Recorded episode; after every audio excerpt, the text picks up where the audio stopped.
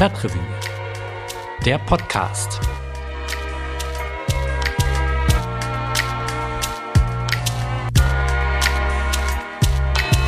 Hallo, mein Name ist Christian Wertschulte. Ihr hört den Podcast der Stadtrevue Kölns unabhängigem Monatsmagazin. Seit dem 7. Oktober, dem Tag des Angriffs der Hamas auf Israel, gibt es in Köln keinen Tag ohne antisemitischen Übergriff. Das sagt Daniel Wismiliki von der Meldestelle Antisemitismus in der aktuellen Ausgabe der Stadtrevue. Und das ist nur ein Ausschnitt. Es gibt SchülerInnen, die Verschwörungstheorien erzählen. In den Medien wird diskutiert, ob Deutschland nicht die falschen Schlüsse aus der Shoah gezogen habe. Und dann gibt es noch die, die den Kampf gegen Antisemitismus nutzen, um Ressentiments gegen Muslime und Migrantinnen zu schüren. Für das Gedenken allerdings an die jüdischen Opfer des Terrorangriffs, da scheint in der Öffentlichkeit im Moment nicht viel Platz zu sein und auch nicht unbedingt für die Frage, wie es jüdischen Menschen in Deutschland gerade geht. Wir haben deshalb mit Bettina Levi gesprochen. Sie arbeitet im Vorstand der Kölner Synagogengemeinde und sie hat uns netterweise in ihren Räumen an der Rohnstraße zum Gespräch empfangen. Wie geht's Ihnen gerade, Frau Levi? Vielen Dank der Nachfrage. Ähm, das war in den letzten Wochen immer die gefürchtete Frage, weil die Antwort nicht so ganz einfach ist. Und meine Antwort darauf ist, es tut weh. Und es tat vor sieben Wochen weh, es tat vor sechs Wochen weh und es tut heute noch genauso weh. Das ist eine Situation, die jeden jüdischen Menschen bis tief in die Seele schmerzt. Vielleicht können wir trotzdem zurückgehen an, an den Tag des Schmerzes, an den 7.10., Schabbat, Ruhetag im Judentum, auch Tag des Gottesdienst. Wie haben Sie diese Nachrichten aus Israel erreicht? Diese Nachrichten sind ja sehr unmittelbar gekommen, da wir ja auch in einer Zeit leben, in der Bilder und News ganz schnell transportiert werden auf unterschiedlichsten Kanälen. Und nach der ersten völligen Fassungslosigkeit, Ungläubigkeit haben wir alle ganz schnell realisiert, dass das eine Realität ist, unsere neue Realität. Und wir waren alle, das kann ich wirklich für die gesamte jüdische Gemeinschaft und nicht nur in Köln sagen, wir waren alle sofort mit dem Herzen dort vor Ort. Es ist also so, auch wenn Sie in Köln sind, denken Sie automatisch, diese Nachrichten aus Israel betreffen auch, auch mich hier in Deutschland? Nicht nur, dass wir auf Nachrichten aus Israel die ganze Zeit warten, uns nonstop informieren. Ich glaube, die wenigsten Leute können noch sagen, dass sie ihr Handy so richtig aus der Hand legen können. Betrifft es uns auch hier. Wir haben sozusagen einen Krieg an zwei Fronten. Wir haben einen Krieg in Israel. Wir haben die Sorge um Freunde, um Verwandte, die Sorge um die Soldaten, die Sorge um die Geiseln. Und wir haben auch Sorge hier in Deutschland. Wie haben Sie denn dann diesen Tag, den 7.10. in den Schabbat begangen hier in der Gemeinde? Wissen Sie das noch? Wir begehen den Schabbat äh, immer gleich. Ja. Hier äh, und überall sonst auch mit Schabbat-Eingang, Freitagabend und Schabbat-Ausgang am Samstagnachmittag mit den ersten drei Sternen am Himmel. Und unsere Gottesdienste haben stattgefunden, so wie sie immer stattfinden. Und trotzdem war das Thema und das Gespräch sofort da. Selbst religiöse Menschen wollten wissen, was ist, haben andere gefragt, die die Schabbat an ihre Handys gehen, die Nachrichten konsumieren, haben das Wort weitergeleitet und es war eine unglaubliche Fassungslosigkeit. Ist das vielleicht auch so ein Moment des Heils, dass man sagt, wir haben dieses Ritual, was uns dann hilft in dem Moment? Ich glaube, in dem Moment hat die Fassungslosigkeit und äh, die absolute Trauer vom ersten Moment an. Es war ja direkt klar, dass sehr viele Menschen dahingeschlachtet wurden und dass es eine Situation ist, deren Ausmaß man in dieser Form noch nicht kannte. Das war ja sofort klar. Da gab es ja nicht irgendwie eine lange Verzögerung oder dergleichen oder dass etwas aufgedeckt wurde. Die Bilder sind ja auch bewusst und willentlich direkt transportiert worden. Mhm. Von der Hamas selber. Das stimmt. Ich muss gestehen, ich habe hab mich dem nicht aussetzen wollen an dem, an dem Tag. Ähm, ich hatte, hatte es gelesen, was passiert ist, aber habe dann sehr bewusst alle Bildkanäle, also Instagram oder so, gemieden. Ich glaube, diesen Luxus haben wir ja, genau. nicht, weil äh, es hier um unsere Verwandten, um unsere Familien und unsere Freunde geht. Es geht ähm, um unser Land, es geht um uns. Mhm. Genau, das wäre jetzt auch meine Frage gewesen, ob das ein Luxus ist, den ich mir da geleistet habe. Es ist ein Selbstschutz. Ja, das stimmt und den muss man sich in dem Moment leisten können, ja. Das muss jeder für sich selbst entscheiden. Es ist auch eine Frage des Mitfühlens. Auch das äh, ist etwas, was nicht eine Frage des kann ich mir das leisten ist, mhm. sondern das ist etwas, was wir haben und was wir uns auch von anderen wünschen würden, was wir uns hier, was wir hier auch schmerzlich vermissen bei manchen. Welche, welche Gefühle und Gedanken haben denn Ihre Gemeindemitglieder geäußert an dem Tag? Was schwang denn mit in den, in den Gesprächen? Im ersten Moment vor allem Fassungslosigkeit, dass das passiert ist mhm. und auch Fassungslosigkeit ob der Brutalität und direkt eine unglaubliche Trauer, ein, ein Mitempfinden. Das ist, wie gesagt, etwas, was uns direkt alle betroffen hat. Das ist in Israel passiert und trotzdem hat es eine, einen sofortigen Effekt, eine Auswirkung auf uns gehabt. Hier. Und was ich auch sagen muss, ist, es ist nichts, was an diesem Tag passierte und dann aufgehört hat. Sie fragen mich nach dem 7. Ja. Oktober, aber der 7. Oktober ist auch heute. Ja, das hat Nathan Snyder auch gesagt im, im Deutschlandfunk. Also äh, er würde noch auf den 8. Oktober quasi warten, weil für ihn, äh, ein israelischer Soziologe, für ihn wäre der 7. Oktober noch nicht vorbei. Und das genau ist ein so Gefühl, ist was wir auch haben. Ja, genau so fühlt sich das an. Der 7. Oktober ist immer noch und die Auswirkungen und das, was am 7. Oktober angefangen hat, ist ja auch in keiner Form beendet. Die, die Menschen sind noch als Geiseln ge gefangen, die, es ist ein Krieg, die Raketen fliegen nach wie vor. Äh, wir sprechen zwar über einen, einen, einen, eine Feuerpause, aber ähm, es ist nur das. Und in den ganzen Tagen und Wochen danach sind die Raketen ja in einem durch weitergeflogen auf Israel. Die Geiseln sind in Gaza geblieben. Wir wissen nicht, wo unsere Freunde und unsere Verwandten zum Teil sind. Ja, stimmt. Also nur kurz für die Hörer, wir nehmen das ja auf Ende November am 29.11. und ist, glaube ich, der vierte oder fünfte Tag quasi der Feuerpause. Der fünfte Tag. Und ähm, es werden jeden Tag Geiseln freigelassen. Heute weiß ich es nicht, aber jetzt die letzten Tage wurden zumindest immer mal einzelne Geiseln freigelassen, wenn auch noch lange nicht alle. Wie hat sich denn Ihr Gemeindeleben verändert in dieser neuen Realität? Es hat sich ganz viel geändert. Mhm. Eine Antwort kann ich darauf beziehen, was Sie gerade gesagt haben, mhm. dass Sie überlegt haben, welcher Tag äh, der Feuerpause ist gerade ja. und dass Sie gesagt haben, es sind Geiseln freigekommen. Sie sind ja ausgetauscht worden gegen Verbrecher. Das ist gegen Kriminelle. Das ist ja mal das eine. Und das andere ist, ähm, ich könnte Ihnen genau sagen, ob die Geiseln schon frei sind oder an, in welchem ähm, Stadium des Freilassungs, des Übergabeprozesses sie sich gerade befinden, weil das hat sich für viele jüdische Menschen geändert. Wir verfolgen das ganz, ganz genau, weil jeder dieser kleinen Schritte für uns ganz wichtig ist. Wir wollen wissen, sind sie schon ans Rote Kreuz übergeben? Wer ist es? Wie geht es ihnen? Was ist passiert? Das ist für uns in unserem Alltag ganz wichtig. Wir sitzen am Handy, wir verfolgen die Nachrichten und es ist immanent wichtig. Wie erreichen Sie solche Nachrichten dann? Gibt es da Meldungen vom Roten Kreuz, äh, Verwandte in Israel? Vom Roten Kreuz haben wir extrem wenig gehört. Ja. Und vom Roten Kreuz können wir auch sagen, unsere Geiseln hat das Rote Kreuz, bis sie übergeben werden, nicht gesehen. Und das ist auch etwas, was uns sehr empört. Aber es gibt Nachrichtenkanäle, es gibt offizielle Nachrichtenkanäle mhm. und man sollte auch nur den offiziellen Kanälen folgen. Ja, da bin ich mir bin ich mir sehr sicher. Jetzt habe ich gefragt, wie die Reaktionen innerhalb ähm, der Gemeinde waren. Machen Sie mehr Veranstaltungen? Kommen mehr Leute vielleicht auch zu den Gottesdiensten? Wie, wie es gibt mehr Sorge. Aus? Es gibt natürlich mehr Sorge. Es gibt mehr Informationsbedarf und es gibt ein größeres Bedürfnis, zusammen zu sein. Mhm. Dass wir zusammenhalten, ist das eine, aber es gibt auch das direkte Bedürfnis, Zeit gemeinsam zu verbringen. Und wir haben unser Angebot an Veranstaltungen, unser Angebot an Aktionen, an Hilfsaktionen, an Spendenaktionen, an, an Zusammenkommen extrem erhöht. Wie waren denn die Reaktionen von außerhalb der Gemeinde? Was hat sie da erreicht und was hätten Sie sich gerne gewünscht, was sie erreicht? Die Reaktionen von außerhalb sind sehr unterschiedlich. Zum einen haben uns wirklich sehr viele Mails, Briefe, Anrufe aus der ähm, Stadtgesellschaft erreicht.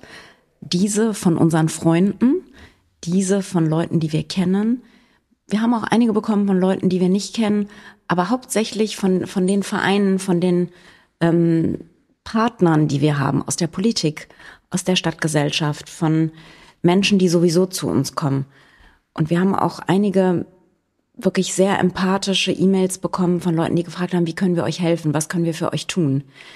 Ob das jetzt in der Anzahl für unser Gefühl genug ist, ob das ob sich das so anfühlt, dass sich das wirklich aus der, auf die breite Bevölkerung bezieht, die zu uns steht, die etwas tun möchte, aktiv. Da würde ich eher sagen, dafür ist es vielleicht noch ein bisschen wenig. Mhm. Es sind die Leute, die uns kennen, mit denen wir zusammenarbeiten. Es sind auch einige, die wir bisher noch nicht kannten, aber jetzt nicht in der Masse. Mhm. Es ist auch nicht so, wenn Sie, wir sind ja gerade in der Synagoge und ähm, sprechen miteinander, wenn Sie hier aus dem Fenster schauen würden, selbst in der unmittelbaren Umgebung ist es nicht so, dass Sie viele Israel-Fahnen in den Fenstern sehen, dass Sie Bekundungen irgendeiner Art außer den Blumen am Eingangsportal mhm. zur Synagoge bei den Bildern der Geiseln, die unsere Gemeindemitglieder dort aufgehangen haben. Und da kommen auch wirklich täglich neue und frische dazu. Das wird schon sehr beachtet. Aber sie sehen nichts Aktives aus, aus dem Stadtraum in unsere Richtung. Mhm. Und wir haben auch ganz deutliche Antipathie bis äh, antisemitische Bekundungen bekommen. Ich würde jetzt gerne erst noch mal fragen, Sie haben sind ja nicht nur hier in der Rohnstraße, äh, sondern Sie haben ja auch noch ein äh, Begegnungszentrum in Chorweiler, was auch als interkulturelles Zentrum agiert. Ähm, was berichten denn Ihre Mitarbeitenden von dort? Wie ist dort das Gemeindeleben auch von dem Hintergrund? Ähm, ich habe das eben schon erzählt. Wir waren auch vor ein paar Jahren mal durften wir dort netterweise zu Besuch sein, als wir einen Bericht über Chorweiler gemacht haben. Und da sagte uns jemand, eigentlich sei es ein, ein friedliches Zusammenleben, ein, ein gutes Zusammenleben, auch mit der muslimisch geprägten Community. Nur wenn der äh, Nahostkonflikt eskaliert, dann könnte es sehr schnell zu Feindseligkeiten kommen. Wissen Sie, wie, wie das heute geschehen ist? Ja, die feindlichen Bekundungen, die äh, haben zugenommen, so wie allgemein die antisemitischen Straftaten und die antisemitischen Vorfälle zugenommen haben in einer äh, wirklich erschreckenden Zahl. Und so ist es dort auch.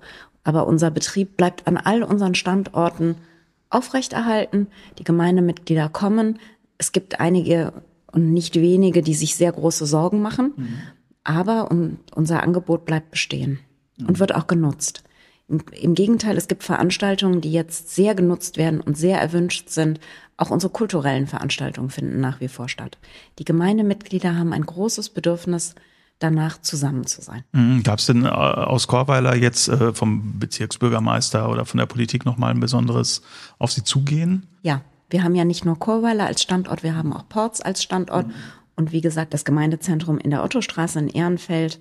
Und ähm, ja, wir haben von unseren politischen Freunden, von unseren Weggefährten, auch von den Kirchen ein ähm, sehr hohes Maß an Zuspruch, an Anteilnahme, an wie können wir euch helfen, wir stehen zu euch und wir sind mit euch bekommen. Es wird ja seit dem 7.10. in Deutschland viel über Antisemitismus gesprochen wieder. Ähm, aus den vollkommen naheliegenden Gründen. Es gab viele Statements gegen Antisemitismus aus der Politik, ähm, auch von vielen Wirtschaftsvertretern und Vertreterinnen, äh, natürlich von vielen Intellektuellen. Jürgen Habermas äh, zum Beispiel hat ein, ein Statement gesagt. Was bedeuten solche Statements für Sie und Ihre Gemeindemitglieder? Ich denke, dass jedes Statement wichtig ist mhm. für, für die Gemeindemitglieder, für die jüdische Gemeinschaft in Deutschland. Sie haben jetzt einige aufgezählt, es fehlen aber noch eine ganze Menge. Ja. Es fehlen eine ganze Menge, die nicht gekommen sind. Ja. Von wem würden Sie sich denn wünschen, dass sie unbedingt kommen? Wir würden uns ganz klar wünschen, dass die ähm, muslimische Community das wirklich zu ihren Mitgliedern kommuniziert. Mhm. Auf, wir, es gab ein Treffen zwischen muslimischen Communities und uns. Aber ob das jetzt in die Tiefe der Mitglieder gegangen ist, eher nein als ja. Mhm. Und ähm, das würden wir uns selbstverständlich wünschen. Das, das wäre ein Zeichen. Es gibt auch noch ganz viele andere Zeichen aus ähm, Kultur aus, äh, von den Medien und dergleichen, über die wir uns sehr gefreut hätten. Wir hätten uns auch über ein Zeichen des Roten Kreuzes gefreut, mhm. das in Richtung Israel gegangen wäre, das in Richtung wirkliche Hilfe auch gegangen wäre.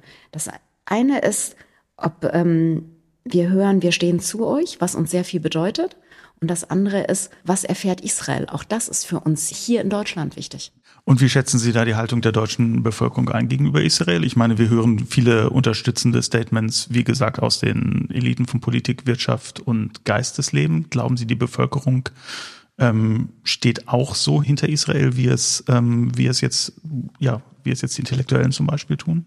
Also ob es die Intellektuellen so breit tun, kann ich ähm, jetzt nicht bestätigen. Ich kann mhm. nur über die Politik und unsere Freunde, die Freunde der jüdischen Gemeinschaft sprechen. Mhm. Und ich kann sagen, dass ähm, dieser Krieg ja auch ein Bilderkrieg ist mhm. und die Bilder einfach unheimlich manipulieren und ganz bewusst eingesetzt werden. Und die sozialen Medien eine Rolle gewonnen haben in diesem Krieg, die nicht nur sehr fragwürdig ist, sondern die auch sehr fremdgesteuert ist. Und ich kann mir nicht vorstellen, dass sich genug Menschen dieser Rolle entziehen können. Damit möchte ich sagen, dass die Rolle der sozialen Medien und der Nachrichten und der Dinge, die nicht gesagt werden oder die ähm, in einer gewissen Form, dass sie Statements implementieren, die dann so ankommen sollen, auch wenn sie nicht so gesagt sind und Bilder sehr, sehr viel ausmachen. Ja, also das merken Sie ganz stark. Das merken wir ja. Und das Ja aber ist der lauteste Satz. Neben der lauten Stille, die wir hören, äh, die ich ja in anderen Worten versucht habe eben zu beschreiben, sind die lauten, lauten Bilder, die wir sehen und die allen zugespielt werden und die in den Nachrichten auch gezeigt werden, schon sehr ausschlaggebend für eine Meinungsmache. Glauben Sie, dass, dass die Art, wie in Deutschland über Antisemitismus gesprochen wird, halten Sie das manchmal für ein Selbstgespräch der Deutschen miteinander, anstatt ein Gespräch der Deutschen mit der jüdischen Community? Ich halte das für ein Gespräch der jüdischen Community untereinander. Warum meinen Sie das? Naja, wenn wir, ähm, wenn die Außenwelt, die Menschen außerhalb der jüdischen Community dem stärker gegenüberstehen würden, deutlicher entgegentreten würden, dann wäre es wahrscheinlich auch nicht so viel. Dann wäre im Moment nicht so viel möglich. Die Schamgrenze ist gefallen, es ist alles möglich. Die Hassmails, die wir bekommen, die ähm, Kommentare online, die sind ganz eindeutig, die sind mit Namen versehen, die sind eindeutig und ähm, die Dinge, die uns da an den Hals gewünscht werden, die sind auch eindeutig. Das heißt, wir, ich als, als nicht, nicht religiöser Deutscher, sie würden sich von Menschen wie mir einfach mehr Engagement und noch mehr öffentliches ähm, aussprechen und auch benennen wünschen. Ich würde mir das Benennen wünschen, ich würde mir den Mut wünschen, Antisemitismus auch im Kleinen entgegenzutreten. Mhm. Weil manchmal kostet es unheimlich viel Mut in einer privaten Runde, wenn man so ein nebenbei antisemitisches Statement hört, den Mund aufzumachen. Mhm. Und da fängt es schon an. Und selbst das kostet schon Mut. Und das würde ich mir wünschen, dass sich dieser Mut sowohl im Kleinen als auch im Großen zeigt. Und dass das auch besser unterschieden wird dass ähm, klar unterschieden wird, was ist antisemitisch, dass klar unterschieden wird, das ist israelfeindlich und dass es nicht so kaschiert und schön geredet wird. Oder dass das Ja aber benutzt wird, um eine israelfeindliche Haltung, und damit meine ich nicht Israel-Kritik, das ist ein ganz großer Unterschied, mhm. Ähm, um dem entgegenzutreten. Natürlich, weil es vollkommen anderes, man kann jede Regierung der Welt kritisieren als, als Demokrat und als Demokratin. Ähm, aber dazu muss man auch erstmal einen Staat haben, den man kritisieren kann, der, der eine Regierung hat, die man ja kritisiert. Sie haben gerade über, über die Öffentlichkeit gesprochen, auch ja so ein bisschen über die Medien. Es gibt ja ein interessantes Phänomen in den Medien jetzt gerade. Ähm, und zwar das Phänomen, dass es eine Gruppe von jüdischen Menschen gibt, meistens aus Berlin, meistens dorthin aus anderen Staaten äh, zugezogen, die sehr stark nicht nur die israelische Regierung kritisiert, sondern auch Deutschlands Verhältnis zu dieser Regierung. Also ähm, das an der Seite stehen, was von der Politik kommt. Also die Schlussfolgerungen, die quasi die deutsche Politik aus dem Verbrechen meiner Großeltern und meiner Urgroßeltern gezogen hat. Wie blicken Sie auf diese Debatte und ist das eine Debatte, die auch in den Gemeinden geführt wird oder ist das eine rein mediale Debatte? Das ist eine mediale Debatte und ich kann Ihnen auch nicht sagen, ob das viele oder wenig Menschen sind. Was glauben Sie, ist denn nötig, ähm, damit jüdisches Leben in Köln jetzt nicht mehr nur nicht angefeindet wird? Wir haben ja viel über Antisemitismus gesprochen, sondern einfach auch um seiner selbst wegen geschätzt wird. Was, was müssten wir Kölner und Kölnerinnen, Sie sind natürlich auch Kölner und Kölnerinnen, wahrscheinlich sogar mehr als ich, ich bin ja nicht mal hier geboren. Ähm, was, was müsste denn da passieren, Ihrer Meinung nach? Ich denke, dass das jüdische Leben in Köln sehr sichtbar und sehr offen ist. Das heißt, wir machen viele Veranstaltungen, es gibt sehr viele kulturelle Veranstaltungen, die der Öffentlichkeit zugänglich sind. Und ähm, das wird eigentlich genutzt, aber es müsste auch von jüngeren Menschen mehr Interesse kommen. Dadurch ähm, würde, würden so gewisse Hemmschwellen auch mhm. Und Barrieren gelöst werden. Wir bieten viele Führungen an, die sind immer, immer gebucht, überbucht. Wir können das gar nicht alles bedienen. Die Schulen kommen zu uns. Wir sind eigentlich sehr, sehr offen und hören trotzdem oft, hm, wir wissen ja gar nichts über euch. Aber das ähm, ist eigentlich ganz einfach, etwas über uns zu wissen und zu uns zu kommen und ähm, auch an diesem Leben so ein Stückchen teilzuhaben oder zumindest mal hinzublicken. Das musste vielleicht noch ein bisschen mehr in Anspruch genommen werden. Und man muss sich interessieren. Hm. Und das ist, denke ich, ein, ein ganz allgemeines Phänomen, was gerade junge Leute betrifft. Wir haben auch auf den Demonstrationen oder auf den Kundgebungen gesehen, sind viele ältere Leute da. Wir vermissen die jüngeren Leute ein bisschen. Und was ein ganz wesentlicher Faktor ist, ist in den Schulen Es gibt ja kein jüdisches Gymnasium in Köln oder eine jüdische weiterführende Schule. Das heißt, die jüdischen Kinder, die es gibt, gehen in ganz normale öffentliche Schulen und sind da ja eigentlich sichtbar. Und eigentlich sind sie auch ansprechbar. Und man muss einfach miteinander ins Gespräch kommen. Schon in diesem jungen Alter. Man muss in den Schulen miteinander ins Gespräch kommen. Und man kann diese Verantwortung und diese Aufgabe nicht komplett auf die Schulen oder auf Lehrer abwälzen. Aber Schule ist eigentlich ein guter Raum, um miteinander in Kontakt zu kommen und um Berührungsängste abzubauen. Und das bieten wir an. Ja, wir führen ja dieses Interview Ende November. Ähm, gerade schon gesagt, es gibt eine Waffenruhe. Ersten Geiseln werden freigelassen. Der Krieg zwischen Israel und der Hamas nimmt auch nicht mehr automatisch die ersten Plätze in den Nachrichten ein. Im Moment, ähm, für Sie, haben Sie gerade gesagt, ist der siebte, zehnte nicht vorbei. Sie leben noch in dieser Zeit. Was wünschen Sie sich für die nächsten Tage und Wochen? Eine faire Berichterstattung wäre etwas, was ich mir sehr wünschen würde. Und ähm, darauf, dass wir alle auf unser Wording achten und dass wir das Narrativ nicht umschreiben. Die Geiseln werden ja nicht freigelassen, sondern Israel bringt einen, einen, einen hohen Preis auch für die Freilassung der Geiseln mit der Freilassung von Kriminellen eins zu drei. Und nach wie vor haben wir sehr viele Menschen, die wir vermissen, über deren Verblieb wir auch nichts wissen. Ich würde mir wünschen, dass wir in den nächsten Wochen sehr, sehr auf unser Narrativ achten. Vielen lieben Dank für das Gespräch, Frau Levy. Sehr gerne.